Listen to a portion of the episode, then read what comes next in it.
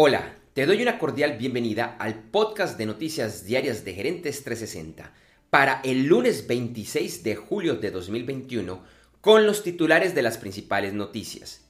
Mi nombre es Andrés J. Gómez y vamos al resumen de las noticias. La guerra de las plataformas de streaming de video cada vez está más interesante. Hace unos días reportamos que Netflix aunque logró aumentar el número de suscriptores a nivel mundial entre abril y junio, la cifra fue menor a la que se esperaba y en Estados Unidos y Canadá, sus mercados más rentables, perdió más de 400.000 usuarios. Y ahora se reporta que en este mismo periodo, HBO Max ganó solo en Estados Unidos 1.2 millones de nuevos suscriptores, cifra que no incluye a quienes tienen acceso a esta plataforma por medio de su proveedor de televisión por cable.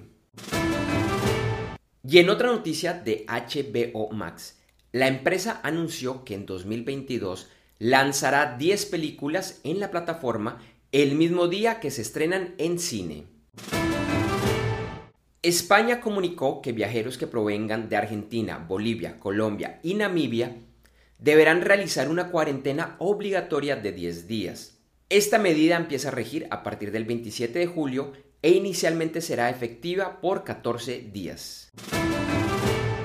Y en Alemania se anunció que viajeros no vacunados que provengan de España o Países Bajos deberán hacer una cuarentena de al menos 5 días. Hoy en nuestro episodio del videoblog Gerentes 360 analizaremos el estado de los mercados, Recuerda vernos en vivo a las 8 de la mañana, hora de Colombia y hora central de los Estados Unidos, en gerentes360.com, donde también encontrarás unas horas después el video editado. La versión en audio también estará disponible un par de horas después en las principales plataformas de podcast. Y de martes a sábado encuentra en esta edición de solo audio, la que estás escuchando, el estado de los principales mercados accionarios, índices del petróleo y oro, noticias de Bitcoin, otras criptomonedas y en general noticias de los negocios y de los mercados accionarios. Como anticipo a nuestro programa en video, te contamos que el petróleo cerró la semana pasada al alza, con el índice WTI a 72.09 dólares por barril y el Brent a 75.15 dólares por barril. La onza de oro bajó y el viernes se cotizaba a 1.801.80 dólares.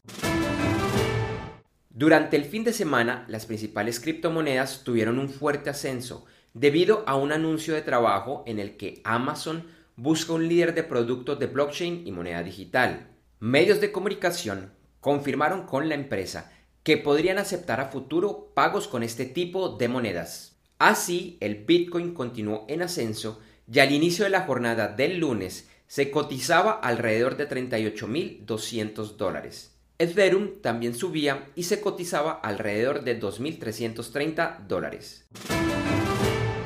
Continuamos con las principales noticias de los deportes. Ayer, en el tercer día de los Juegos Olímpicos, una de las grandes noticias fue que Estados Unidos y su Dream Team de baloncesto perdieron en su debut ante Francia 83 a 76.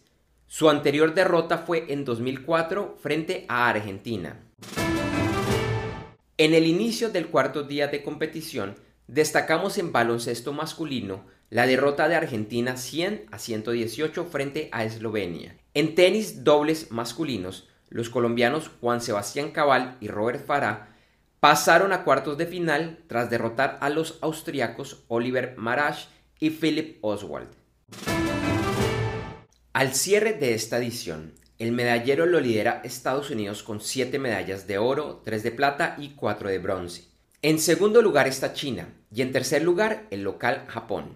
Entre los latinoamericanos, Ecuador sigue de primero con una medalla de oro y también hacen presencia, aunque sin medallas de oro, Brasil, Colombia y México. Varios deportistas se han quejado del fuerte calor con alta humedad que está haciendo en Tokio, por lo que se evalúa mover varios juegos para horarios de la tarde, cuando la temperatura haya bajado. Y la tormenta tropical Nepartak, que se generó al sureste de Japón, podría llegar a Tokio en los próximos días y afectar los Juegos Olímpicos. Ayer en la Copa de Oro de la CONCACAF, por los cuartos de final, Canadá derrotó 2 a 0 a Costa Rica y Estados Unidos venció 1 a 0 a Jamaica. Con estos resultados, las semifinales se jugarán el jueves con los partidos de Qatar versus Estados Unidos y México frente a Canadá.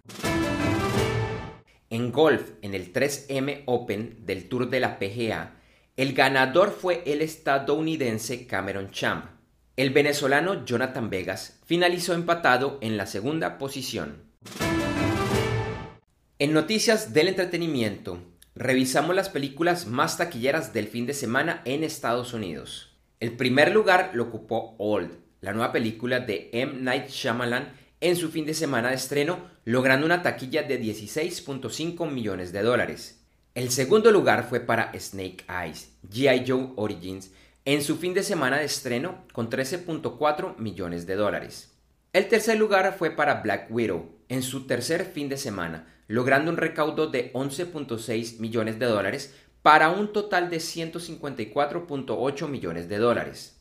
Es importante aclarar que los cines en Estados Unidos todavía están en fase de apertura y que, por esto, algunas de estas películas se están estrenando tanto en cines de forma parcial, así como en plataformas online, en modalidad de pague por ver. Las anteriores cifras solo incluyen la venta de etiquetes en cinemas. Para finalizar, y como hoy es lunes, en breve iremos con el episodio en vivo de nuestro formato de videoblog de Gerentes 360, con más noticias, invitados y más. Hoy tenemos como invitado a Nelson Camargo, especialista en auditoría de sistemas y seguridad, quien nos estará hablando de fraudes y los desafíos al inactivar los usuarios de los sistemas empresariales. También estaremos analizando las nuevas noticias de SpaceX, que en unos años llevará una misión a Europa. Europa la luna de Júpiter. No te lo pierdas ingresando a www.gerentes360.com a las 8 de la mañana, hora de Colombia, Ecuador, México Central, Panamá, Perú y hora central de los Estados Unidos. Y si no lo puedes ver en vivo, un par de horas después encontrarás el video editado y mejorado en nuestra página web y el audio en los principales directorios de podcast. Te esperamos. Gracias por escuchar este episodio de Noticias Diarias de Gerentes 360 y te invitamos a que te suscribas en tu directorio favorito de podcast buscándonos como Gerentes 360. También encontrarás este y todos los episodios de Noticias Diarias de Gerentes 360 en nuestra página web www.gerentes360.com. Te recordamos que Noticias Diarias de Gerentes 360 se publica de lunes a viernes en horas de la madrugada de América y es un corto podcast con los titulares de las principales noticias en el mundo para empresarios, emprendedores, gerentes, CEOs y miembros de la alta y la media gerencia para empezar el día bien informado. Además, todos los lunes, martes si el lunes es festivo o feriado en Colombia, vamos en vivo con nuestro programa principal de Gerentes 360 a las 8 de la mañana hora de Colombia, Ecuador, Panamá y Perú. Este programa es un videoblog de unos 35 a 45 minutos de duración donde además de las noticias contamos con entrevistas, invitados, análisis y mucho más. Lo puedes seguir en vivo ingresando a www.gerentes360.com y un par de horas después de finalizar la transmisión en vivo encontrarás la versión de solo audio en los principales directorios de podcast. Feliz día, éxitos en tus negocios y nos vemos o nos escuchamos pronto.